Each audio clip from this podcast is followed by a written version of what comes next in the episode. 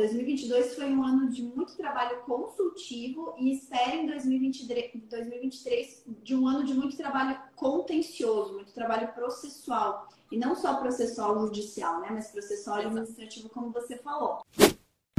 São três as habilidades que formam o tributarista do futuro: técnica tributária, inteligência de negócios com uso de tecnologia e clientes Aqui nesse podcast eu vou te mostrar onde deve estar o seu foco, pois quando você foca naquilo que você tem controle, os resultados vêm e duram a longo prazo.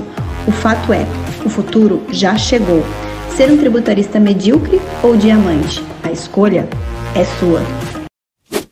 Pronto, tirando a poeira, vamos lá. Então, oficialmente, sejam todos muito bem-vindos, todas muito bem-vindas a mais um episódio desse podcast que está no coração de vocês há muito tempo. E está no coração de vocês, inclusive, há 101 episódios. Olha só, gente. Mas para você que está chegando agora, porque sempre estamos renovando aí nossos diamantes, né? E ainda não entende como é que funciona, por que, que existe esse podcast, do que, que ele fala, vou explicar para você. Aqui nesse podcast, nós discutimos as estratégias na tua jornada como um tributarista valorizado. Porque aqui a gente não quer criar tributarista medíocre é estratégia para você ser valorizado. E olha só que legal. Mesmo que você esteja partindo do zero, sem nenhum conhecimento na área tributária, e mesmo que você ainda não seja advogado ou advogada. Então, para quem não conhece, eu sou a Letícia Vitória. Eu sou a Tuane. Vou me apresentar, já que vou ser apresentada como convidada, mas gostei. E Olha, ela tá aí, gente. Ela está de volta, a maravilhosa, quem vocês já conhecem, né? Muitos de vocês, quem é, quem é de casa, quem é o diamante mais, mais antigo, mais lapidado, pode conhecer por Tuane Pereira, doutora Tuane, ou pelo famoso Pitbull, né? Tem alguns que ainda chamam de Pitbull, tem essa vertente aí de apelidos. Todos de casa, de casa, né? Esse Pro dia a gente é, faz uma live cast Quem não participa do Mundo entenderem de onde saiu isso, né? Vamos explicar. ah, muito bom. Estamos no episódio 101, né? Acabamos de atingir essa marca. E hoje, gente, o negócio é pauta quente. Vocês sabem, mesmo quem está chegando agora no tributário, vocês sabem, e se não sabem, eu vou contar agora. Se você não estiver atualizado na área tributária, não entra. Esse jogo não é para você. Estar trabalhando, estar imergido na área tributária, você precisa estar atualizado, porque as pautas quentes é que vão dar oportunidades para você ser valorizado, para você deixar de ser mais do mesmo. E é isso que a gente vai discutir hoje. Olha só o tema que legal. O governo lança pacote de mudanças fiscais em 2023 e aqui a gente vai entender as oportunidades que vocês tributaristas vão ter. Olha só que show, hein, meninas? Que quão importante que é estar atualizado, né? Importantíssimo, principalmente na nossa área, né? Mas ah, eu vou aí, falar né? de bomba, vou é. falar de tudo. De tiro, porrada, bomba, tudo que a gente teve lá hoje. Tiro, porrada, bomba e oportunidade para você. Pode é ser o título do episódio, né?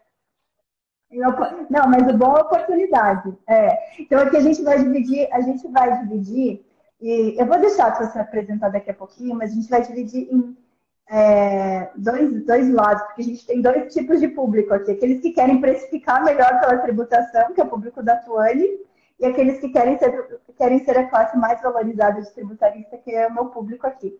Então, o pacote fiscal ele impacta os dois públicos, né? Então, todo mundo vai ser beneficiado aqui da, é, dessa live pela, por, por estar atualizado, tá? Então, vamos lá, vamos entrar no nosso tema Primeiro falar o que, que é esse pacote, né? o que, que aconteceu de ontem para hoje. E para quem está nos ouvindo, não está nos vendo ao vivo, hoje é exatamente dia 13, né? famosa sexta-feira 13, 13 de janeiro. Né? Um dia muito Faz bom para a gente falar sobre o pacote fiscal. Né? É, o pacote fiscal, as mudanças aí legislativas que foram anunciadas pelo, pelo governo que recém tomou posse aí, pelo nosso novo, nosso novo ministro da Fazenda. Fernando Haddad, foram anunciadas ontem, dia 12, e no, ali no finalzinho da tarde ali já, já saiu todo um pacote de novas normas, né? entre medidas provisórias, instruções normativas e decretos aí teve algumas mudanças, tá? Então é sobre isso que a gente vai falar.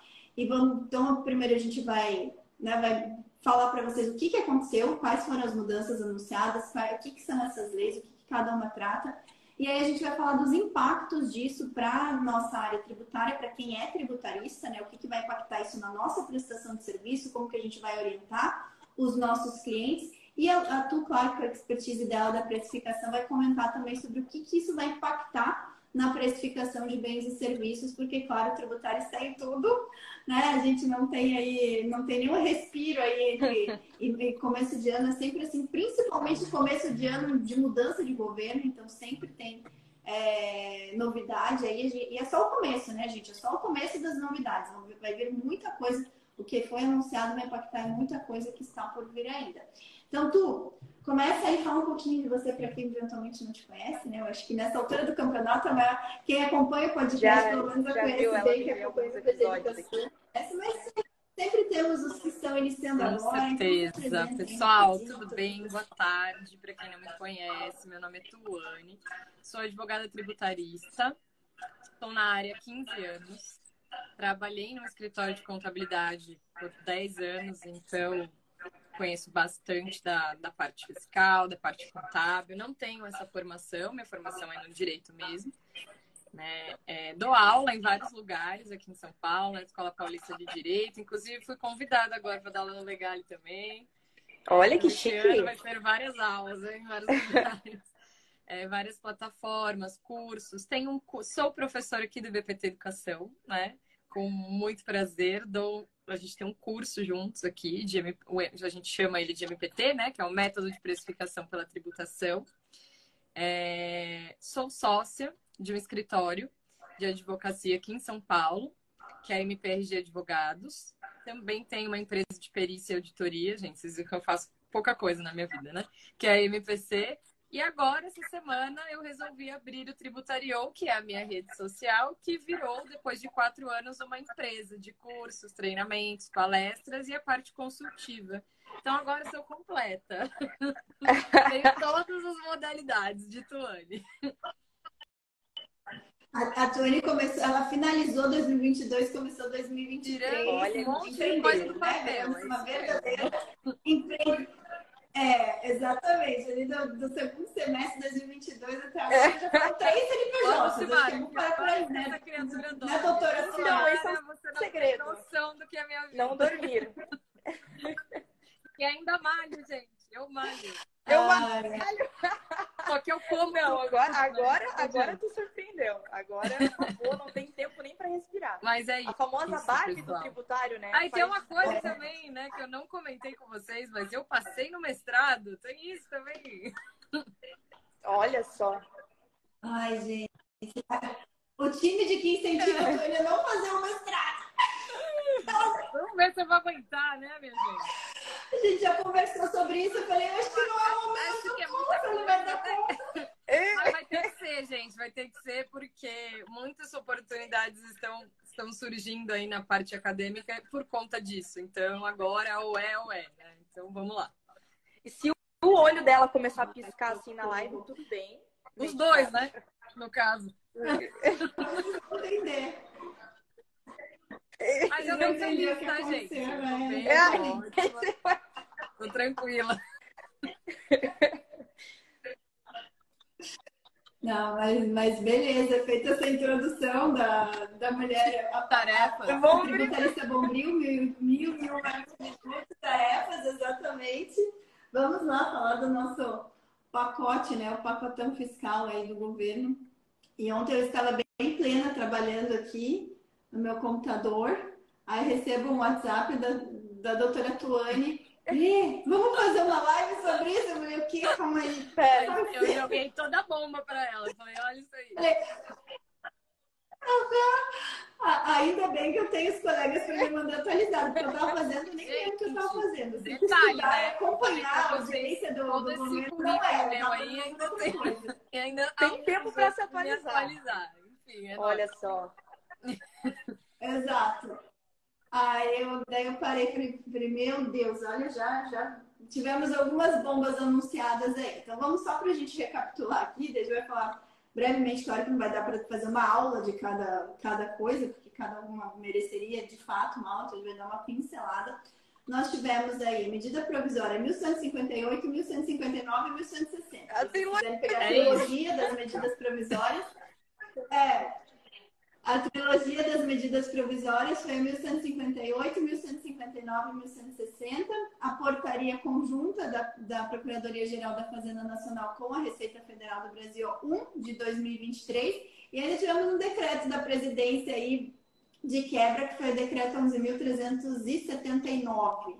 Né? Então, tudo isso no dia 12 de janeiro, né, gente? Então, dia 12 de janeiro, de fato, foi um dia muito marcante. É, tu, vamos começar falando do quê? É, tem muita então, coisa que vai ficar é... contencioso aqui, né? Mas muitas oportunidades consultivas aqui também. De, de abordar, né? Mas... Eu acho que, como a gente vai falar de oportunidade, é claro que a gente não vai falar só, né? Eu brinquei ontem falando que foi um monte de bomba que eu tava ruindo as unhas, né? Mas eu acho interessante a gente olhar para o que saiu do pacote, né? Que talvez não fosse o ideal do que nós, como tributaristas, estávamos esperando, né? Eu gosto de comentar dessa história da transação tributária, porque nós tivemos muito disso, inclusive nós fizemos uma imersão de gestão de passivo tributário, né? Que veio muito dessas oportunidades das transações que nós tivemos no ano passado e que não temos no mesmo modelo agora, né? Porque a gente teve esse prazo para fazer as transações da maneira como era no antigo governo até dia 30 de dezembro, e aí agora a gente já esperava que saísse alguma coisa diferente.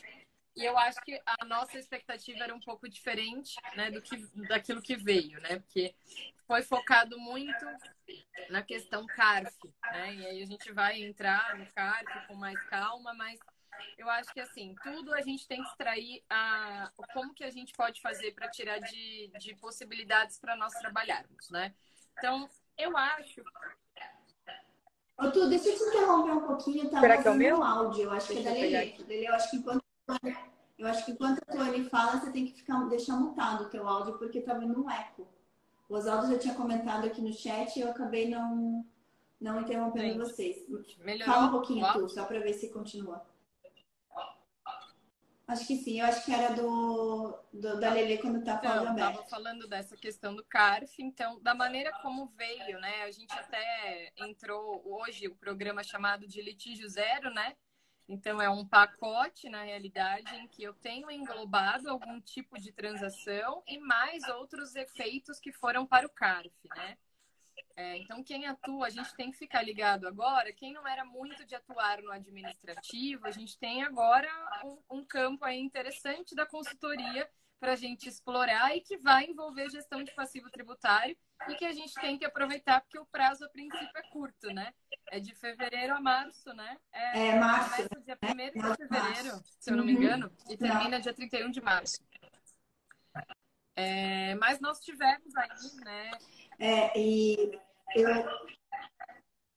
Deixa eu só fazer um adendo nessa questão do, das oportunidades de processo, né? É, se, se, a gente retroceder dois episódios do podcast aqui, então se a gente retroceder. É, daqui a pouco eu coloco aqui de novo. Se a gente retroceder para o episódio 99, em que eu falei ali com o Elcio Biotto, a gente estava falando sobre o que, que, a gente poderia esperar. Isso foi no final de 2022, né? Então, não tinha virado ano.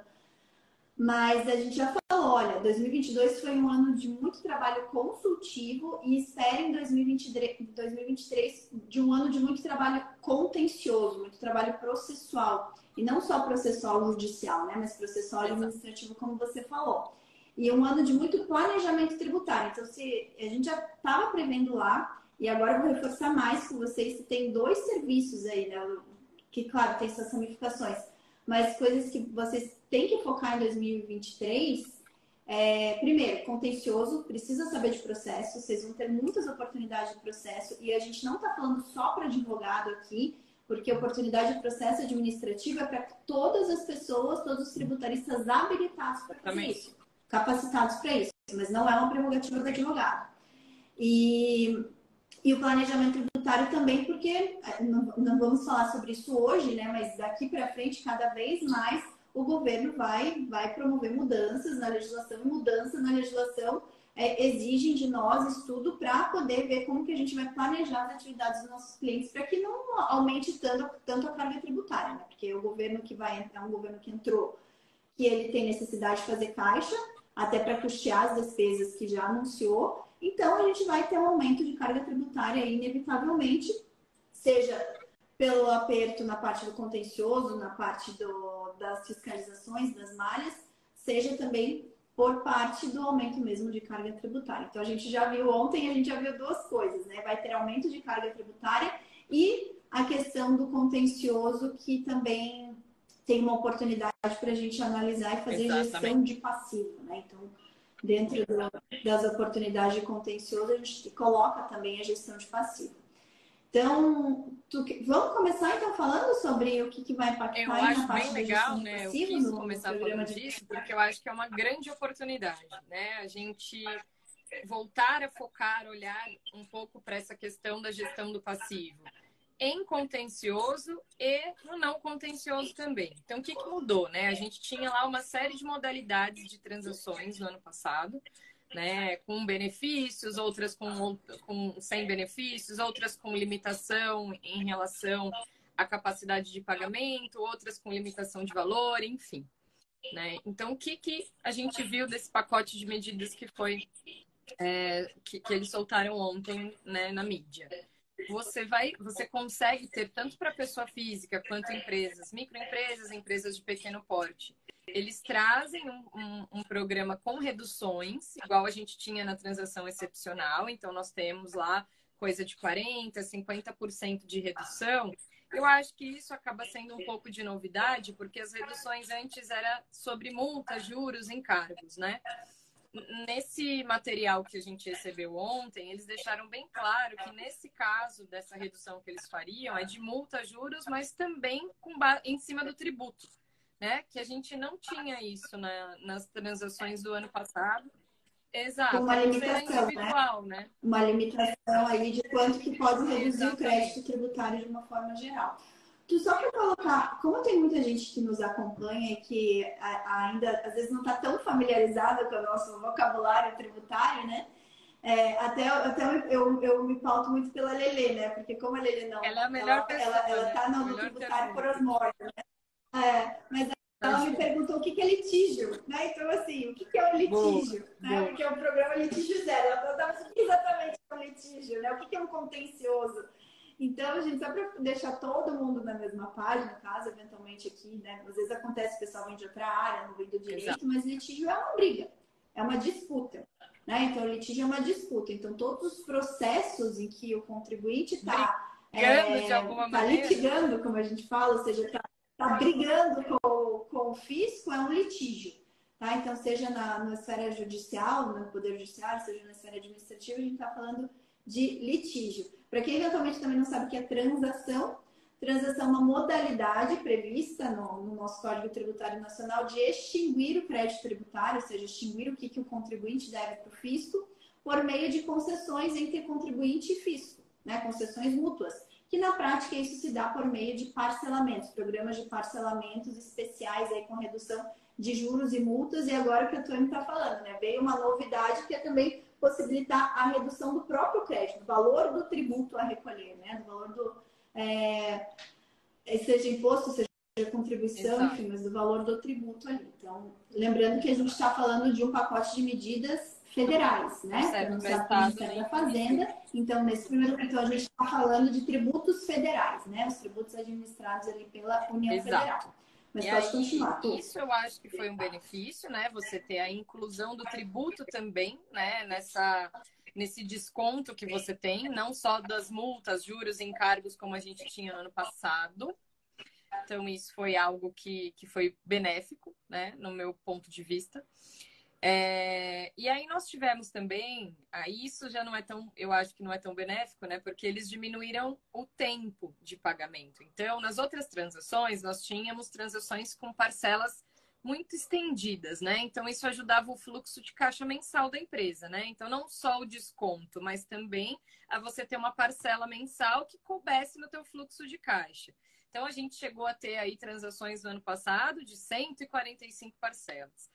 Essa daqui que ele traz com redução, inclusive, do tributo, a gente tem um prazo máximo de pagamento de 12 vezes. Né? Então, acabou-se aí esse, esse, essas parcelas estendidas. Né? A gente tem 12 meses para pagar. E a gente também tem uma limitação, né, neste caso, a primeira limitação que seria de 60 salários mínimos. Então a gente entra, fica muito próximo daquela questão da, do que a gente tinha, né, da transação tributária de pequeno valor, né, onde a gente já tinha essa limitação, né, de que eu só poderia pegar o meu débito e transacionar com essa eu só poderia transacionar o meu débito com essa condição de redução né, se eu tivesse um débito limitado a 60 salários mínimos. Então, isso, eles continuaram colocando essa trava de limitação. Então, nesse ponto, eu acho que para nós tributaristas não foi tão benéfico, porque a gente, quando vai pegar uma empresa que tem débitos, geralmente são débitos muito maiores do que, esse, do que esse montante de 60 salários mínimos, né? Então, não, já, isso já faz para a gente um filtro, não é para toda empresa que tem gestão de passivo que necessariamente eu vou poder utilizar essa modalidade que eles estão soltando aí na medida provisória, né? Então, acho que esse não é, é um limitador um pouco ruim para nós, né? Lele... Cheguei, voltei. Ah, depois dessa queda, mas antes da, da minha queda, vocês tinham falado algo lá no começo, achei bem interessante, mas estava caída aqui. Que oportunidades na via administrativa significa o que para vocês, gente? Para você que não é advogado nem advogada. Então, é, é muito interessante prestar atenção nisso também. Você que já é nosso diamante, já acompanha o conteúdo há algum tempo, sabe, né? É o que a gente é até a chamada do podcast, mesmo que você não seja advogado nem advogada. Mas para você que está chegando agora e até pensa em ingressar no nosso treinamento, ou mesmo que não pense, quando você a gente está falando dessas oportunidades, mesmo que você não seja advogado nem advogada. E caso precise, é o que a gente sempre fala, né? Aquela parceriazinha que, que a gente consegue resolver. Exato. Isso aí. E até agora, né, tu até com essa, com essa nova, esse novo pacote, a gente vai, ter, vai atualizar até os nossos cursos. Vamos ter que atualizar. Obrigatoriamente teremos que ter novas aulas, novas aulas no nosso curso de gestão Olha só. É. A gente vai ter que atualizar a gestão de passivo, vamos ter que atualizar o que tem de, dentro do MPT, né? O gestão de passivo está dentro do FTF também, então né, teremos aí novidades para manter todos os nossos diamantes aqui é, devidamente qualificados. E aí, como oportunidade, então a gente vai ter, vai ter perfis de, de empresas e pessoas aqui também, pega até pessoa física, né? Mas no nosso caso que a gente coloca para empresas, perfis de empresas que realmente vão vai ser mais interessante, porque você o governo até manteve, né, a possibilidade de você quitar os débitos ali com prejuízo fiscal acumulado e tal, com base de cálculo negativa do, do. Então você vai ter perfis de, de, empresas que vão vai ser interessante, por mais que né, na, na, questão do parcelamento a gente tenha reduzido drasticamente o número de parcelas, mas eu já peguei cliente aqui que, por exemplo, ele falou, pô, vou ficar, vou ficar anos e anos com um débito pendurado aqui, não daria para resolver isso. Vou ah, você pode ir quitando aos poucos, né? Pode quitar mais de uma parcela e tal. Então, vão ter, vão ter perfis de clientes que vão ser, vai interessar mais, e é o que a gente tem agora né, na mesa, é o que a gente tem de possibilidade, fora o, o, os parcelamentos eu ordinários. Acho que é bem importante lembrar também que, apesar de a gente estar tá falando desse pacote de medidas que foi anunciado ontem, gente, Lembrando que para quem tem débito inscrito em dívida ativa na Procuradoria, a gente ainda tem a transação individual aberta e a individual simplificada. A simplificada nos ajuda bastante, porque são débitos entre 1 milhão e 10 milhões. A maior parte das empresas de pequeno porte estão ali. Então a gente ainda tem isso aberto. Não foi algo que abarcou esse pacote de medidas novos, mas é algo que a gente ainda tem Inclusive, eu estou fazendo uma agora, né? Porque eu esperei sair isso aqui para ver se era algo que trazia um benefício maior para a empresa, mas não foi, né? Por conta dessa limitação de valor. Então, a gente ainda tem isso, né? Sim. Ah, verdade. Fechar. E, e antes disso, eu queria destacar, destacar aqui o que a Ju disse, que é muito interessante. Ela falou que é aluna do nosso combo e que ela começou a se aprofundar realmente nessa parte, né, de gestão de passivo e que ela vai ter que rever o plano dela de começo de ano. É. Eu até queria que vocês falassem um pouquinho mais dessa parte. Como hoje eu uma pessoa, eu posso prospectar uma empresa que ainda não me conhece para oferecer esse tipo de serviço? Mais fácil é você ir atrás de empresas endividadas. Né? Hoje a gente tem banco de dados abertos ali que você consegue rastrear as empresas que têm dívidas, faz um filtro pelo qual que é o valor mínimo de dívida que você quer e traça a tua estratégia de prospecção para chegar nessas empresas. te dá essa informação, né? Você tem lá no site, você tem a lista de devedores, é. ela é pública. Então, você coloca os filtros, como a Lei estava falando, né? Então, você coloca filtro de é, atividade econômica, o filtro de valores que você quer atingir e ela mesma já te traz a informação das empresas que, que estão nessa situação. Então, é uma forma bem interessante de captação para quem não te conhece, né? Mas é sempre bom lembrar que para quem te conhece, né, você já faz ali, né? É sempre bem importante você também fazer o que a gente sempre fala que é mapear a empresa para saber se realmente existe a possibilidade para você não ficar oferecendo algo que você só vai na realidade ocupar o tempo do empresário, ele vai falar putz, que saco, né? É, então você já faz uma mapeamento. É, principalmente na gestão do passivo, né? Na gestão do passivo, você tem que ir atrás, atrás de, de passivo para ser porque isso não faz sentido nenhum. Exato. E aí, agora, o nosso papel dentro desse, desse trabalho de gestão do passivo não é simplesmente aplicar é, o conteúdo dessa lei, mas é justamente isso que a Tony falou. A gente tem que entender, tem que saber quais são as oportunidades, é, fazer o nosso checklist interno das oportunidades que tem. Então, a gente está tendo agora aqui dentro do, desse pacote novo de, de redução de litígio, a possibilidade de, né, também de desistir de processos. Então, até essa análise, vale a pena eu desistir do processo que está rolando lá, é, ou na delegacia da, da, Receita Federal, na delegacia de julgamento da Receita Federal, ou no Conselho Administrativo de Recursos Fiscais, já em fase recursal, vale a pena desistir, porque é depender do que vier regulamentado aqui, né? É depender do entendimento sobre se aquele crédito que está em discussão, aquele crédito tributário que está em discussão, se, é, se ele vai, se é um crédito recuper, qual que é o grau de recuperabilidade daquele crédito para a receita, ele vai ter mais ou menos desconto. Então, são análises, né? Isso, isso às vezes, dentro desse, desse trabalho de gestão do passivo, você consegue até cobrar adiantado para fazer essas análises. Porque Exatamente. é um trabalho consultivo preliminar. Você tem que fazer cenários, né? Ah, então o que que, ó, se você for aqui, ah, então dependendo do teu débito, vale a pena aderir ou vale a pena ir para uma, uma transação individual? É extremamente é importante, é nisso que eu falo que está o nosso trabalho consultivo, antes até da transação, fazer ou não fazer. Mas essa análise do processo é extremamente importante, porque vai variar muito do caso a caso, né? Então, tem casos em que a empresa realmente tem matéria para continuar discutindo, é uma boa tese. Então, se você vai lá e faz a transação, às vezes você tira o direito, porque aí você vai ter que desistir do processo, então você tira o direito da empresa de continuar discutindo e ter, de repente, uma vantagem maior. Né? Então, é muito da inteligência tributária mesmo, a inteligência do tributarista de negócios nesse momento, de você fazer a análise da melhor maneira possível e cobrar por este trabalho consultivo, porque realmente dá trabalho, para você dar o um melhor caminho para o cliente. Né? É, e até fica um pouquinho mais, vamos pensar, vai agregar, isso agrega mais valor para nós, porque quando estavam os programas de transação ali, o, o empresário fala, ah, meu, meu contador consegue fazer. Nem todos os contadores conseguiam, porque a gente já viu muito, muito contador fazendo aderência, fazendo adesão aqui à transação que era menos vantajosa para a empresa. Mas agora realmente vai precisar fazer essa análise, entender qual que vai ser o que vai trazer maior benefício. Principalmente agora, que está muito no início né? Tá muito no início. Então, assim, quanto mais novidade é, mais, mais a gente consegue agregar valor no nosso trabalho. Então, sentem, peguem, leiam a, a portaria conjunta, leiam a medida provisória, mapeiem as oportunidades ali, quais são as.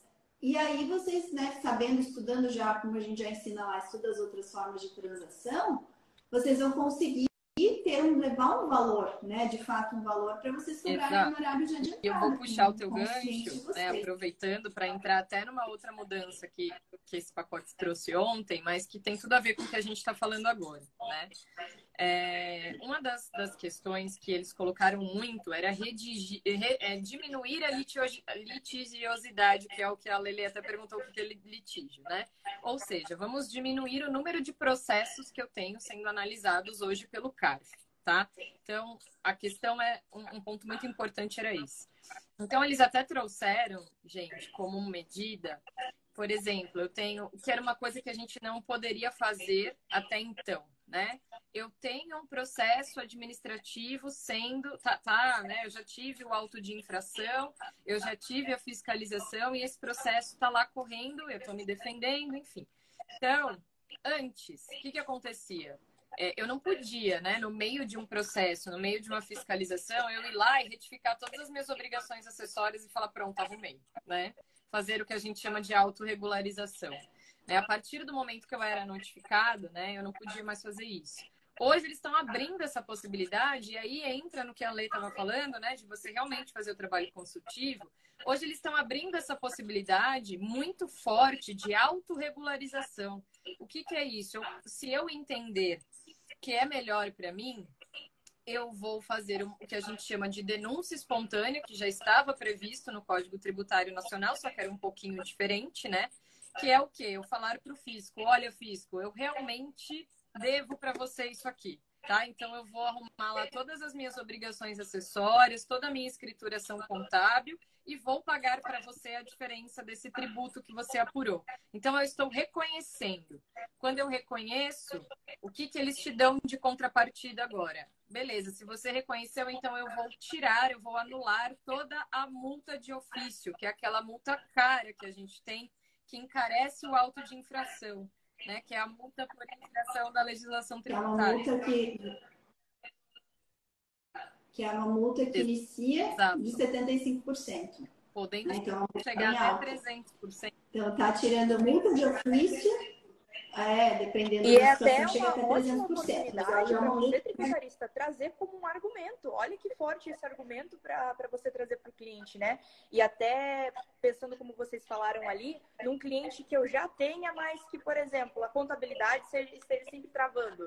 Olha que oportunidade de tu trazer para o tomador de decisão da empresa esse fato, né? Esse argumento. E e veja que é uma análise, né? Então você vai muito fazer o trabalho consultivo dentro do âmbito administrativo, gente. O administrativo, com tudo isso que veio ontem, ele vai ser um âmbito muito importante esse ano, porque você vai trabalhar muito do consultivo dessas análises que você vai fazer, até para uma adesão à transação ou não, ou só análise do processo mesmo, ou entender que realmente a gente vai entrar na litigiosidade depois, mas essa parte do consultivo, eu acho que ela tende a crescer muito com esse pacote que veio, né? De você saber analisar isso.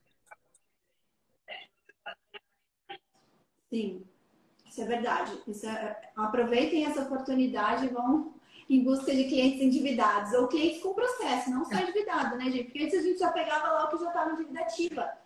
Né? Tá? A gente olhava lá para o GFM e já está em dívida ativa. A dívida ativa é depois do processo administrativo. Então, agora a gente tem que olhar o quê? Processos administrativos tramitando no CARF.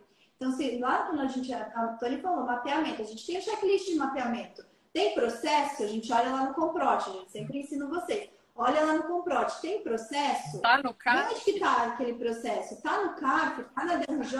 É um auto de infração? Ou é um processo que decorreu ali de, de, um, de, um, de um pedido de compensação? tá no caixa, tá na DRJ, pô, já é um potencial cliente para você analisar a situação para ver se não vale a pena é, eliminar aquele processo e aderir ao programa aqui de redução de. Fala isso, né? Tô num trava Agora a gente vai ter que fazer um trava-língua, né? Tá muito bom isso é, daí. E até, meninas, eu acho que não vai caber tanto em novidade, mas acho que é até bom a gente trazer agora e principalmente na atualização do, do treinamento, né? Gestão de passivo é um cliente que você vai ter que ele já está devendo. Você vai ajudar ele ali a, a, a gerir aquela dívida, né? A fazer uma conformidade. O que, que vocês no dia a dia é, o que facilita no caso, né? O que facilita vocês receberem os honorários. Porque uma coisa que eu, eu não sou da, da área tributária, né? Da maioria que sabe, mas eu escuto muito vocês falando, né? Sobre a grande dificuldade que às vezes é você receber de um cliente que já tem gestão de passivo. Hoje no contrato vocês colocam alguma cláusula específica? Como que vocês lidam com uma possível inadimplência? Eu tenho vontade de chorar.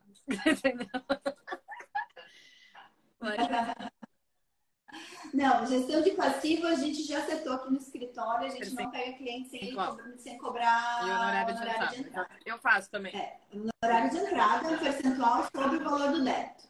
Então a gente coloca aqui é um percentual pequeno, vai de 0,1 a 0,5%, depende do tamanho do débito do cliente, mas a gente já cobra no horário de entrada. Não. Né? Porque ali, gente, ali já é uma primeira trava, né? Para ver se. Mas mas já aconteceu. Olha quem tá aqui. Oi, Olha! Quem tá aqui trabalhando. Uma convidada especial. Quem é essa princesa? O olho chega a brilha de Hoje, hoje, hoje eu tá de mãe, né? tributarista, tributarista mãe, maternidade. Tributarista, isso aí, gente. É, às vezes a gente não, não consegue, como que é, equilibrar, é, equilibrar separar a vida pessoal. Tá tudo junto, tá, tá tudo, tudo bem. Tudo misturado. Sobre isso. Não, aqui eu também faço isso, viu, Lê? É, eu, tô, eu vou até dar um exemplo. Eu estou recentemente aqui com um caso, né, de que eu peguei agora. Um caso muito difícil, gente. Eu estou arrancando os cabelos para fazer. Eu já tentei todos os caminhos possíveis para vocês terem uma ideia. Tá dando certo, mas assim, foi árduo o negócio. E é um cliente que já veio de um, um trabalho anterior, feito por outro profissional. Aí Aí a gente entra na, naquela briga que o profissional acabou fazendo da maneira incorreta. Quando veio para gente resolver lá no escritório, eu tive um grande problema para cobrar, porque ele não queria, meu, ele, ele falou, se você me cobrar percentual, eu não quero. Por quê? Porque ele pagou o percentual da outra vez, e aí, na realidade, o que, que o pessoal fez? Foi lá e zerou, né, todos os números dele lá, não se importou com os dados dele, enfim, a Receita entendeu que aquilo era uma fraude e acabou virando contra a empresa o pedido que foi feito ali de transação, né, com base em informações falsas. Então isso deu um problema para ele. Então eu tive que cobrar de uma maneira totalmente diferente. Então neste caso eu estou cobrando mensal dele, né? E ao final eu vou tentar um percentual com ele que a gente ficou de, de conversar, porque senão eu não ia conseguir fechar. Mas isso é um caso atípico, né? Eu sempre cobro no início também, porque o trabalho de análise ele é muito, muito né, é, é trabalhoso de se fazer. E às vezes você vai descobrindo um monte de coisa no meio do caminho, que é o que acontece comigo, né? Eu peguei essa empresa e assim, estou descobrindo várias coisas no meio do caminho. Então é importante você cobrar o inicial para você não ficar sem nada, né? É, e pode ser. Vocês estão me ouvindo? Entrou uma tá, tá um pouco tá atrasado. O teu tá. vídeo está falando é... e a voz vem depois, assim. Mas pode continuar, dá para ouvir. Tá. É, o que eu ia falar é que agora, como a gente, principalmente agora, nesse momento em que a gente precisa fazer análise, a gente pode, pode cobrar também um trabalho consultivo de análise. Né? Às vezes você vai analisar para ver qual o que, que vale a pena. Então também dá para você fazer algum trabalho pontual aí, não porque pode ser que você faça esse trabalho e o cliente não queira seguir, ou não faça, não seja interessante fazer nada agora, mas você pode cobrar, principalmente como é uma legislação nova, é algo né, que nem todo mundo está qualificado aí no mercado para poder fazer. E via de regra, o contador não vai estar, né? Via de regra, não ser que seja um contador tributarista, mas, mas aí dá para a gente cobrar também um projeto consultivo, tá? Que daí ele é totalmente de acordo com o projeto que você vai entregar. Então dá para fazer assim. Mas, pessoal, então pensando assim, até porque para a gente não se estender tanto, tem outras coisas que a gente tem que falar também desse pacote de medidas aqui, mas para que vocês saibam, né? Então a gente vai abordar com detalhes, a gente vai atualizar, né? Por conta disso, a gente vai atualizar o nosso curso de gestão de passivo. Então, quem é aluno de gestão de passivo, quem é aluno do Formação Tributarista do Futuro, quem é aluno do MPT, vai receber as atualizações, tá? É... Então, esperem isso, né? Essa atualização. A gente vai já vai entregar aí nos próximos dias para vocês, para que vocês já tenham isso como uma oportunidade mesa para poder para poder vender serviços para os clientes de vocês, tá bom? Inclusive, gente vai tirar as dúvidas, é tudo certinho. Vi que já tem bastante dúvida aqui no, no chat. Ah, veio a possibilidade de fazer pagamento com crédito de terceiro, vou poder pagar, vou poder quitar com precatório. Então, tudo é uma oportunidade para a gente realmente ver situações e para fazer da, da, melhor forma, tá? Então, quem é aluno, né? E quem não é aluno, mas for se tornar aluno, aguarde que isso aqui vai estar disponível para vocês, tá bom? Tu, vamos falar um pouquinho agora sobre a questão do voto de qualidade do CARF? Gente, então, isso é um, um tiro porra de bomba. Para quem não sabe, né? Acho que aí, não sei, né? Se tá todo mundo na. Né, eu, vou, eu vou falar, vou explicar, né? Porque, como disse a Lê, né? Nem todo mundo às vezes está né, na mesma página que nós. Acho que CARF para vocês, ok, que é o Tribunal Administrativo que julga né, as questões da Receita Federal, dos processos administrativos que nós temos na Receita, tá, gente? Então, Receita abriu um auto de infração, qualquer tipo de processo administrativo, se quiser recorrer, vai ser levado para o CARF para julgamento, tá? E lá no CARF nós temos os conselheiros que julgam. É, dentro desses conselheiros, em 2020, na realidade, nós tivemos uma mudança, porque o que, que acontecia? Muitas das vezes, a gente tinha empate entre esses conselheiros nos votos que eles davam para decidir um processo administrativo, né? Se seria favorável ao contribuinte ou não, se seria pró-fisco ou pró-contribuinte, que a gente chama, né? Então, muitas vezes, existia o empate, né, é, dessa posição dos conselheiros. E aí tinha que desempatar para resolver o problema. Então, em 2020, nós tínhamos esse desempate, que era um voto de desempate, a favor do contribuinte, que a gente chamava de pró-contribuinte, que é esse voto de qualidade. E agora, com essa medida de recuperação fiscal, o que, que aconteceu? Temos o voto de qualidade, mas mudamos a maneira desse voto. Ele não é mais pró-contribuinte, agora ele será pró-fisco. Então, qualquer questão que suba para o CARF, que na análise dos conselheiros tiver um empate, entre se é devido ou se não é devido alguma questão, para desempatar, o voto de desempate vai ser a favor do fisco agora e não mais do contribuinte. Então, isso é uma questão que eu acredito na minha análise que para nós, né, trabalhando a favor do contribuinte, é ruim, porque a gente ganhou muitas coisas no CARF nesses últimos anos, gente, por conta de voto de qualidade. Inclusive, a gente contava até como estratégia, tá? vai para o CARF, tem o voto de qualidade. Então, vamos pensar que a gente tecnicamente sai na frente. Eu tenho um voto de qualidade que já é meu, né? Se eu tiver um empate. Então, isso para o contribuinte é ruim, né? Porque aí é o, que, é o que eu coloquei, né? O fisco acaba já saindo um pouco na frente, né? Então, e nós temos algumas teses que eles até pontuaram no material que, que eu, eu verifiquei ontem, que são teses já discutidas, né? São teses reconhecidas pelo judiciário, mas que estão sendo revistas é, pelo, pelo CARF agora por conta dessa questão do voto de qualidade, tá? Então veja como isso impacta, né, de uma forma não é, favorável para o contribuinte. Então essa acho que é uma das coisas que para nós como tributaristas que a gente vai fazer análise daquilo que vem é, é o pior ponto. Eu acho que é o pior ponto. Porque Muda totalmente gente... na, na, formulação da estratégia, né? Para você é, defender exato. o seu cliente. Vou até te dar um exemplo. Eu falei disso com a Amanda na aula que a gente deu na quarta-feira. Eu falei para ela, né? Falei para o pessoal.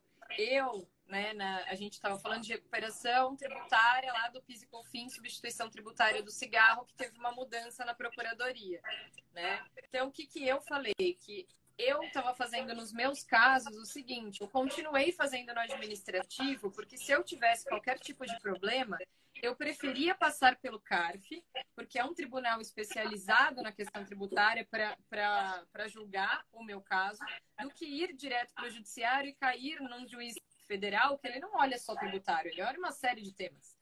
Né? Então eu preferia passar pelo CARF, inclusive porque eu tinha voto de qualidade. Eu falei isso na quarta, gente. Agora eu já acho que eu vou. Eu já vou a gente vai ter que fazer um entendeu? asterístico naquela na, na, na, na, live já. Acho que eu vou rever essa estratégia agora, entendeu? Na aula. Mas é isso, entende? Que muda a estratégia. Não, e é isso. E ser tributarista é isso, né? Ser, ser tributarista é isso, está revendo sempre as suas as suas, as suas estratégias. Eu já cansei de dar aula para vocês num dia com pensamento, no dia seguinte eu ver, poxa, o excesso daqui já mudou tudo. Né? Mas, mas o tributário é isso, a gente vai tentando manter vocês aí o máximo atualizados possível.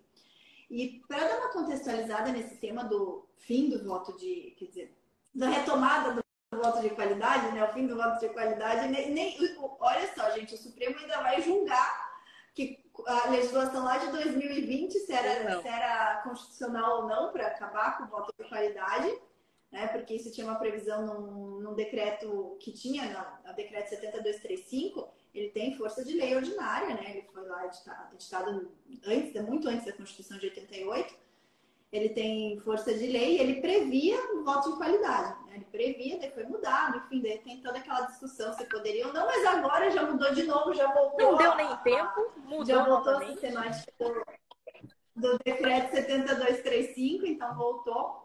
Mas só para contextualizar, por que, que o governo está tomando todas essas medidas, tá? Por quê? Porque o governo precisa de caixa. A gente, a gente precisa entender Sim. que o governo precisa de receita tá? Ele precisa elevar a arrecadação tributária. Então, não adianta a gente dar aqui, né, começar. A gente tem que, tem que ser um pouquinho mais cético nesse, mais pra, pragmático nesse ponto. Então, 2023, esse governo ele já sinalizou que ele precisa, ele vai trazer receita para dentro do, dos cofres públicos. Então, ele está tomando uma série de medidas que vão fazer com que ele traga mais receita. Dentre essas medidas, é, assim, dificultar ao máximo decisões pró-contribuinte. Porque decisão pró-contribuinte faz o quê? Dá um rombo no próprio público. Tira a receita. Né? Então, e ele fez isso por meio. Se a gente for olhar até ou pegar o gancho do decreto, que foi editado ontem, estou até com ele aberto aqui, o decreto 11.379, tá? Ele instituiu o Conselho de Acompanhamento e Monitoramento de Riscos Fiscais Judiciais. Então, então no CARF, o que, que ele fez? Para poder reduzir a gente. Tô com, coloquei um monte de alarme aqui para eu saber as horas que eu tenho que me concentrar em cada coisa. Agora é para estar. Aí ele desconcentrou, no caso. Acontece. Foi. É, já me desconcentrou aqui. Mas é, no, no âmbito administrativo, como que, ele, como que o governo vai fazer com que se reduzam as decisões pró-contribuinte? Pelo voto de qualidade. Voltou o voto de qualidade. Então, tendência é ter mais decisões pró-fisco, voltar a decisões pró-fisco. No âmbito do Poder Judiciário, porque a gente teve a, né, a tese do século, que foi super positiva para os contribuintes, só que no, do ponto de vista do governo foi péssimo. Né? E a gente vai falar, inclusive, agora também da, da, das repercussões da tese do século. Mas, por conta de ter vindo uma leva, né, a gente viu esses últimos anos aí uma ascendência das teses, é, das teses tributárias, agora a gente vai ver uma né, uma redução de oportunidades. Então, por quê? Porque cada vez mais a tendência é o Poder Judiciário também julgar contra o contribuinte. E isso vem aqui, ó, Conselho de Acompanhamento e Monitoramento de Riscos Fiscais Judiciais. Então, o governo vai estar ali atuando diretamente com o Poder Judiciário para ver todas as decisões, o que, que vem de decisão tributária que possa impactar nos, nos cofres públicos. E assim, vai ter um trabalho muito grande da Procuradoria para evitar, né? Então, então, vai ter um trabalho muito grande para evitar ao máximo que sejam tomadas decisões pró-contribuinte. Tá? Então, isso fica de alerta para vocês também não investirem todo o fosfato de vocês em teses.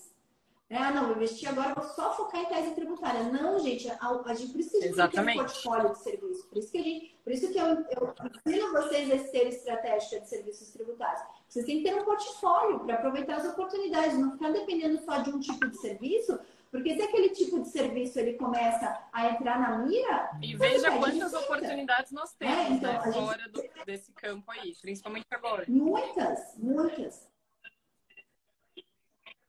Exato. Então, assim, saibam que no campo do, a gente vai ter um aumento de oportunidade de contencioso para quê? Para fazer defesa de autodifração. Então, esperem, assim, se especializem em processo administrativo para vocês poderem entrar com impugnação, entrar com defesa de autodifração. A todos aqueles, todas aquelas empresas que fizeram recuperação de tributo de forma errada, e está lá né, no programa de, no plano de fiscalização da Receita, já estão sendo autuadas, elas vão precisar de bons tributaristas. Tá aí o mar de, de oportunidades que a gente sempre bate na tecla, né? E vocês que estão aqui recebendo quase que de primeira mão essa notícia e essas oportunidades. Então, gente, é agarrar e se aproveitar. É, e, e estruturar o planejamento estratégico de vocês para 2023. Né? Então, a gente vem falando bastante, né, Lelê? Inclusive, a última é... live foi sobre planejamento, a última livecast foi sobre planejamento Aliás, eu até recomendo, gente, se você está aqui nos ouvindo já gravado e, e, não ouviu o episódio anterior, ou você que está aqui ao vivo e não ouviu o episódio 100 ou não viu a live ao vivo, veja. Eu não tenho certeza se ela já está na, na plataforma do, do Spotify. Perfeito. Tá, já subiu. É, é legal para vocês Já alinharem, né? Porque ainda estamos, ó, dia 13, dá para fazer planejamento ainda, dá para passar o pano no planejamento.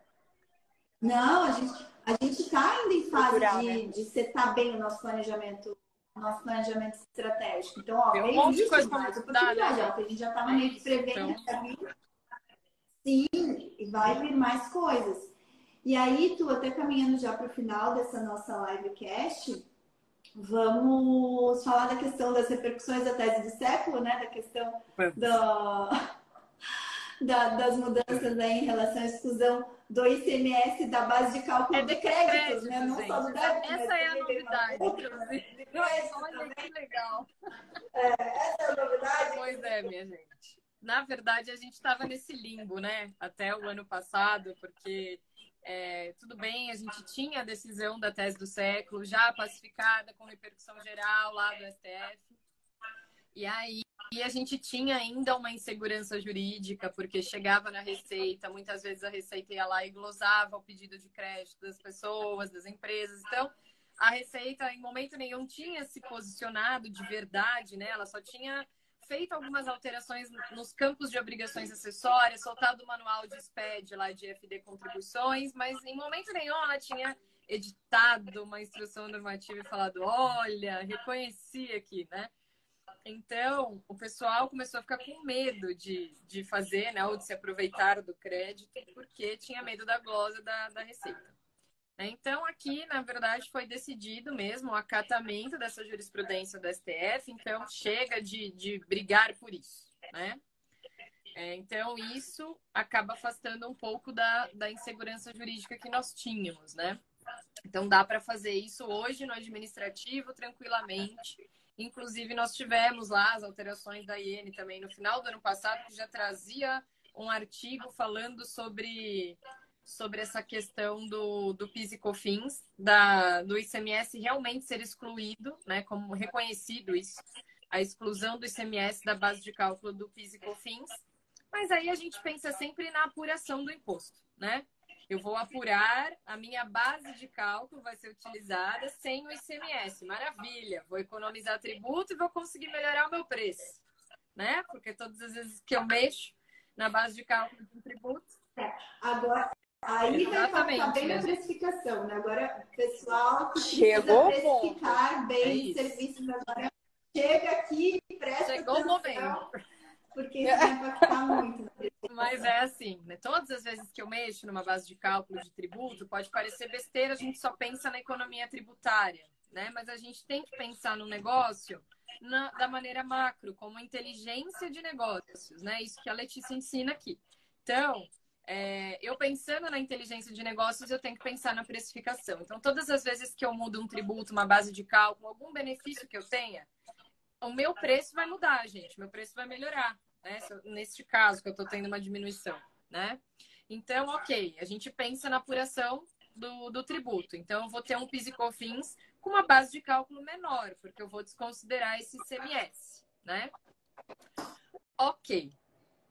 Porém, a gente tinha isso muito claro para a questão de apuração de tributo, daquilo que eu ia pagar, mas não daquilo que eu ia acreditar. Então, nessa, nessa medida de recuperação fiscal que veio, né, eu também tenho um afastamento de toda a insegurança jurídica para essa questão dos creditamentos, daquilo que é crédito de CMS, para mim, né? Então, se eu não vou poder calcular o meu tributo né? O meu PIS e COFINS, levando em consideração o ICMS incluído, então, o que, que eles dizem? Que coerentemente eu também vou, é, eu não vou computar os créditos, né, para fim de, de me utilizar disso de alguma maneira benéfica. Então, eu não vou mexer só na apuração do tributo, que era o que a gente fazia antes, né? Para melhorar meu preço, mas eu também vou mexer nos meus créditos. Se eu não posso utilizar o ICMS na base de cálculo do PIS e COFINS, então eu também não vou computar isso para crédito, para fins de crédito. Então, eu vou mexer também na minha operação fiscal eu começo a mexer nas, nas minhas operações, nas minhas vendas. E, e em toda essa questão de crédito, gente, muito complicado, né? Porque você tem que ter toda a apuração, você tem que saber exatamente o que você está fazendo. Então, a gente tinha, essa questão do crédito tinha ficado um pouco esquecida. Ninguém tinha falado sobre isso quando veio a tese do século. A gente só se preocupou com a apuração. A gente só se preocupou com a maneira de pagar. É, e aí teve o período, o período que só se discutiu isso, né? A questão da, das repercussões no crédito. Mas eu lembro, assim, como a gente tinha tese, tinha ação, né, já de cliente, já, sei lá, acho que a primeira ação que a gente entrou foi em 2008, pelo que eu me lembro, assim. E, de fato, por muito tempo, não se discutia. Aí eu lembro que quando tinha o, o, os, CNGETs que a gente fazia no IBPT, que eram seminários nacionais de gestão tributária, de excelência na gestão tributária, a hora que a gente ia falar sobre. Na época não falava tese do século ainda, né? Mas falava da, exclusão do semestre básico dos fins. Sempre vinha o contador, faz a apuração e perguntava o crédito na entrada. E a gente sempre foi, olha, gente, deixa eu falar. Eu, Gilberto, João Eloy, todo mundo do IBPT sempre foi, não, não mexe no crédito, o crédito continua. Não tá, porque Exato. não tá isso em discussão. A discussão é o débito, é a saída, é a incidência do imposto na saída. E até, ó, 2020 a gente fez, fez um. A gente fez uma masterclass sobre precificação pela lei do século, do, do, século que a gente falou assim, aqui, excluir ICMS da base do crédito. Só que não tinha lei, né? A gente agora uma medida provisória. Que é uma medida provisória. É, a não ser que a gente vá né, discutir a medida provisória e daí temos que construir realmente mas aqui, como é, ele mudou a lei do PIS da COFINS acumulativa, né, para prever isso daqui, a gente realmente vai ter que fazer uma análise de quais se, se haveria ponto de discussão, né? Mas ó, isso daqui, a Amanda aqui no escritório até falava. Vai, gente, porque imagina o inferno que vai ser isso, porque é o que eu falei, a gente se preocupa muito. E vai atualizar né, com a apuração do, do tributo, com a saída, com o que eu vou pagar e, no caso da tese do século, recuperar. Só que em momento nenhum a gente se preocupou em como é que a gente vai comprar isso, como é que vai ficar o crédito da entrada, né, gente? Porque o crédito da entrada, dependendo do regime de apuração que eu tenho, eu me utilizo na minha apuração do ICMS, né? Então, como que ficaria isso? Então, é, aí entra toda a questão do planejamento tributário também, que a Letícia tinha falado porque eu vou precisar pensar no regime de tributação que eu tenho para a questão de aproveitamento de crédito, porque eu já vou ter um crédito que eu não vou poder me aproveitar, né? Então entra o planejamento tributário para a questão de regime de tributação. E se eu vou mexer na minha tributação, eu vou mexer na minha precificação também, né? Então, então veja que é uma coisa que está é, ligada à outra, né? E que muitas vezes as pessoas ficam só presas ali no tributário, tipo, ah, eu vou pensar na minha economia tributária, mas não pense em mexer no restante que vem com a inteligência de negócios para aumentar teu lucro, para te ajudar a ter um respiro. Já que eu não vou ter crédito aqui, então como que eu posso melhorar? Né? Então, as estratégias de precificação estão aí para isso também. Né, Principalmente verificar que é se está tomando crédito sobre tudo A gente também teve uma operação né? de insumos, Porque... né? Que restringiu um pouco aí e deu uma acrescentada em algumas coisas, né? Então, é outra coisa para a gente analisar numa. Não está aqui, né, nessas medidas de recuperação fiscal, mas é algo importante para a gente analisar. Às vezes o pessoal morre de medo de ser lucro real, por exemplo, mas não faz a análise correta. Às vezes você pode ter uma precificação melhor, você pode ter um tributo menor se você for lucro real, se você fizer a adequação, mas tudo depende né, da análise. Então, vejam que o trabalho consultivo vai estar bem presente aí, em todas essas questões que a gente falou. Que tudo vai depender de análise, né? E de novo, batendo naquela tecla do tributarista é ter, ser mais do que mediano, ser mais do que medíocre, né? E, e, é realmente isso, pegar e estudar a fundo a empresa do cliente, trazendo as oportunidades. E aí não é só. É pensando né? O que você vai trazer para o cliente e também o que ele vai trazer para ti. Porque às vezes você vai entrar como um serviço, e é o que a lei sempre destaca, né? Uma vez cliente, sempre cliente. É isso. Então, eu entrei aqui oferecendo uma gestão de passivo mais, opa, um planejamento tributário, um compliance, um honorário que você vai estar recebendo recorrente, e é só questão de você enxergar essa oportunidade, né? Exatamente. É um, eu falo muito isso no MPT, que um trabalho tributário acaba se linkando no outro. Porque você pega, por exemplo, uma empresa que se interesse por precificação. Mas essa empresa de precificação, certamente ela vai estar toda bagunçada. Então, você vai fazer um planejamento para ela, você vai fazer uma revisão de NCM para ver se ela gosta de todos os benefícios fiscais. Se não tiver os benefícios, você vai implementar. É, você vai identificar que alguns produtos que ela tenha para a questão da precificação, ela recolhe tributo a maior, você vai recuperar. Então é, é um todo, né? É, eu acho é uma, é. uma análise holística, né? Eu brinquei esses dias aqui com um cliente meu. Né? Eu falei pra ele, ele queria as coisas rápidas e tal. Eu falei pra ele, querido, vamos lá, né? Que eu tinha essa.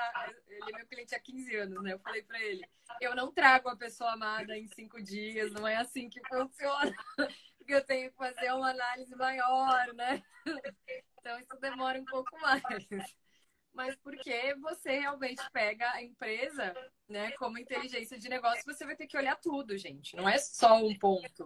Porque esse ponto, ele não depende só dele para existir, ele depende de uma série de outras, de outras coisas, de outras questões, né? Então. Exato. Mas, meninas, até o pessoal tem bastante. Tô vendo bastante perguntas no YouTube aqui. Eu só vou pegar. É, só vou eu não tô nem sabendo, eu não tô nem vendo no YouTube. O pessoal tá. Não, o YouTube tá Não, gente, o YouTube tá, tá, tá, o YouTube tá, tá bombando, bombando. Alguém tinha perguntado se, se teria nas aquisições de empresa do Simples ou nas aquisições sem, né, de compras que não tivesse, né, tivesse algum tipo de isenção de ICMS, alíquota zero, alguma coisa, como que ficaria? Lendo a medida provisória, né? Lendo, fala que só deve excluir o CMS que é tenha incidido na operação é. de compra, né? Então, para mim, se, né, se, incidiu na operação de aquisição, você exclui o que Exatamente. incidiu. Se não incidiu, não tem que excluir. Né? É, lendo assim pela letra da lei, é essa a conclusão que eu tiro, tá? E Lele, recados então para a gente Vários recados, gente. Inclusive, é, é, eu quero que vocês agora que estão aqui, que eu tô vendo que Instagram tá lotado, YouTube tá lotado, vocês aqui perceberam a grande oportunidade que vai ter em 2023 para vocês. Então, quem não é tributarista ainda, quem não está pensando em iniciar na área, já é nosso aluno ou não é nosso aluno, fica aqui que eu vou dar um conselho muito bom para vocês. Vocês estão vendo que muito é, não é só do próprio empresário, é seu, é sua responsabilidade tratar bem a empresa. Até a, a Tu trouxe ali a, a importância de fazer tudo bem feito, né? Que às vezes você vai fazer um serviço meia boca, o famoso tributarista zero alíquota, e acha que a vida tá uma maravilha, né? Ah, deixa pro próximo aí. Não, não dá. pegar um tá. de infração, não tá mais no meu colo. Não, gente, é responsabilidade. Então, se vocês querem ser, ó, tributaristas não medíocres, tributaristas acima da média, valorizados, olha, vocês têm que estudar, vocês têm que estar se atualizando. E muitas vezes vocês não vão ter como se organizar para isso. Ai, como é que eu faço para me organizar? Eu estou pensando em investir em um treinamento, então fica aqui. Primeiro, eu quero falar com vocês, os lindos maravilhosos, que são alunos do Zero Tributarista. Quem aí é aluno? Mas não que é aluno do FTF, alunos que são só do Zero Tributarista. A gente trouxe uma condição super legal só que eu não sei se todo mundo teve a oportunidade de ouvir o áudio da Lei, que tá lá no grupo, inclusive, quando a gente manda mensagem para vocês verem, tá? É, geralmente é babado quando a gente manda mensagem assim. Ouça meu, meu podcast. Não, ó, vou contar um segredinho para vocês. Quando é a Lei que manda do próprio número dela um áudio, ouçam. Só digo isso. Vou dar uma diquinha para vocês, ouçam. Então, o que, que aconteceu? É, eu sei que muitos de vocês hoje estão no do zero tributarista e têm interesse em migrar porque ele é um curso muito bom, você já consegue sair ali com várias estratégias, porém, ele não é necessário para você, é, ele não é o único que vai transformar você em um tributarista acima da média. Você vai precisar de um pouquinho mais de acompanhamento com a gente, né? Então, várias novidades que a gente está trazendo, inclusive eu quero falar mais para frente disso dali. Mas, enfim, você que é aluno do Zero Tributarista tem a oportunidade de migrar para o FTF. Primeira turma do ano, a gente sobe quatro vezes. Fato, fato. Quatro vezes no ano a gente vai abrir e essa vai ser a primeira oportunidade. Então, o que, que a gente fez? Se você pegar o seu lindo do zero tributarista e chegar num parceiro, num colega de trabalho, às vezes até o, o seu parceiro mesmo ou parceira quer ingressar nessa área e indicar o treinamento e eles comprarem, isso pode trazer descontos para ti. Olha que legal. Então começa com 5. 5 já te dá direito a 500 reais de desconto de 5 em 5 até 35.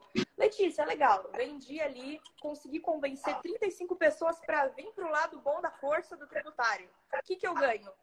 Simplesmente você ganha o RTF, meu amor. Tá entendendo? Tá entendendo o, nível que é isso? Então, eles vão te dando descontos.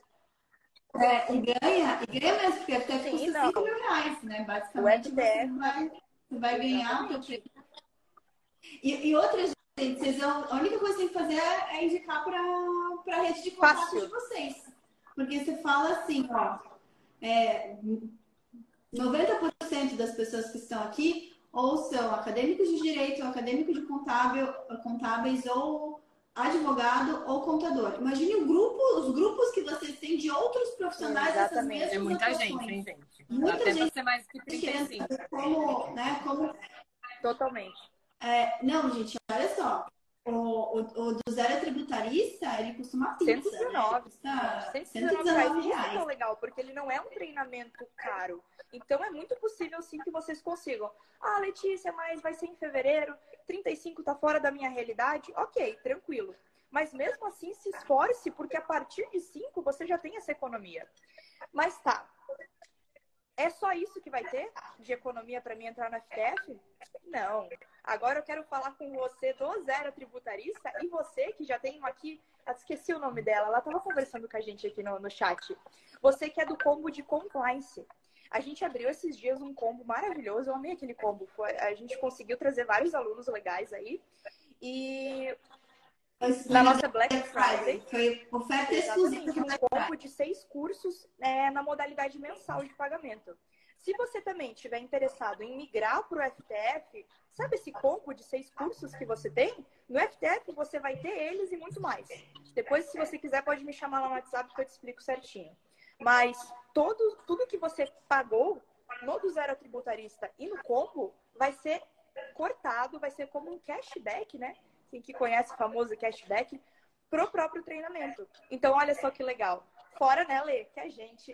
É, é, eu digo que assim, é muito por amor dos alunos. Porque hoje a gente sabe que um treinamento que está ao nível do FTF, assim, sem, ah, nossa, vocês estão se achando. Não, a gente fez uma pesquisa, a gente planilhou e tá cerca de 20 mil. Um curso que esteja mais ou menos ali o nível do FTF. E no primeiro dia que a gente abrir as vagas. Não, que nem não, seja tão prático como o FTF, né? Que não, pega, não te acompanha no seu Eu até estava estudando sobre isso, porque às vezes a gente né? parece, ah, não, mas está sendo orgulhoso. Não, tô falando a realidade do que, do que é, do que a gente pesquisou e conhece do mercado, né? As meninas aqui já estudaram, vocês estão estudando e sabem como é que é a precificação dentro do mercado. E mesmo assim, você vai ter o desconto do, do zero tributarista, do combo e no primeiro dia mil reais de desconto. Olha. Preciso, preciso falar alguma coisa? Ou já tá bom assim? Arrasou. Só falar, só falar para o pessoal colocar na agenda dia, dia 6 de fevereiro. fevereiro. E ainda assim, olha né? só, ai, são vantagens, né? São vantagens. E ainda assim tem mais. A gente não quer que você entre pro FPF sem saber quem que é a Letícia, se nunca ter visto ela. A gente quer que você entre se fizer sentido no teu momento agora. Então, nós vamos fazer um evento chamado Revolução do Tributarista, gratuito, 100% online, que vai começar agora dia 30, vai ser a primeira aula. Se quiserem também, tudo isso que eu tô falando. É, quem tiver no Desate começa um dia antes, né? Quem Pessoal dos bastidores. 29. Inclusive, é, tudo que vocês eu tô falando aqui, se vocês quiserem saber, manda na, no direct da Lê, no Instagram, Lê, assisti a live, não entendi como é que funciona, como assim? Que eu vou estar ajudando vocês, tá bom? Mas é, é isso, pessoal. É só vantagens para você. boa, hein, gente? É. Só não vai decolar em 2023 com esse bando de é, coisa que fazer quer. que não quiser. Não, e assim, início Total. do ano é sempre a melhor época do ano pra gente, porque já, já, já é passa pelo nosso planejamento estratégico, já sabe tudo que a gente quer ganhar no ano e precisa correr atrás para poder pegar isso daí e transformar realmente em benefício financeiro, né? E, e o Revolução, participem, é gratuito. E no Revolução vocês vão entender os três pilares que formam o tributarista de inteligência de negócios, que a gente tem convicção que é a classe mais valorizada, né? Convicção e prova de que é a classe mais valorizada de tributarista.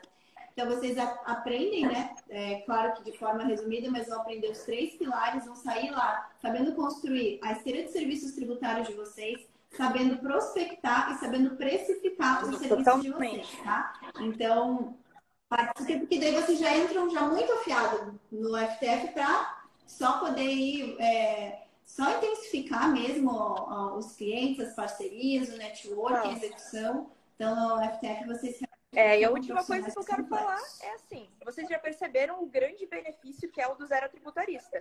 Você vai ter o treinamento, ele custa o preço de uma pizza no Pix, olha só, tô revelando aqui, hein? No Pix, a gente consegue fazer 20% de desconto para vocês. Então, assim, se vocês quiserem participar dos bastidores do, do, do, da Revolução e ainda garantir esse 119, ele vai, se você tá interessado em entrar no FTF, esse 119 vai ser de graça.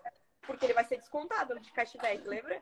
Então, mandem eu quero, mandem eu quero o do Zero Tributarista, eu quero o Desate no Instagram da Lei que a gente já conversa, tá bom, gente? E, mas é isso, pessoal. Inscreva-se. O link da Revolução está na minha bio do Instagram, tá aqui na descrição do vídeo do YouTube também, tá? Não deixem essa oportunidade passar. Se vocês adquirirem o desate, vocês já vão chegar para a Revolução ainda mais preparados, já vão saber muito mais dos desafios, vão, vão ser capazes também de receber os prêmios que a gente dá. Em todos os nossos eventos a gente dá prêmios, então é, vocês vão precisar investir 100 reais para ter o retorno ah, é. depois, né? É ainda para né? entrarem ainda mais afiados e terem resultados mais rapidamente. Lembrando que esse episódio do podcast fica disponível para vocês nas plataformas de áudio, Spotify, plataforma que você preferir. Também no nosso canal do YouTube do BPT Educação tem uma playlist específica, lá com todos os 100 episódios. Esse que é o centésimo primeiro episódio vai ao ar na quinta-feira da semana que vem, tá? Editadinho ali para vocês. E semana que vem começamos uma série de 10 livecasts, segunda a sexta, todos os dias, às 13 horas. Vocês vão nos ver aqui. É, vão me ver, com certeza, com um convidado especial, trazendo um tema aí para acelerar ainda mais a jornada de vocês. A Nana tá ótima ali. Uhum. Não, tá, tá com uma cara de poucos amigos. com fome assim, gente. E é assim que encerramos. É assim. O pessoal tava falando que eu tô não, mais loira, né? É porque eu fiquei mais loira pra ficar pra homem, né, gente? Senão, não me loiraça, assim, a mãe morena, não dá, deixa eu ficar mais loira. Parecendo E, gente, brigadão aí. Tu, obrigada a presença. Imagina, e gente. Eu juntos. que agradeço. Sempre um prazer estar aqui com vocês. Tu, obrigada. obrigada. Foi muito bom. Muito bom compartilhar com vocês. Beijo, Vejo vocês gente. na segunda-feira, na próxima livecast. Eu está nos ouvindo no próximo episódio. Tchau, tchau.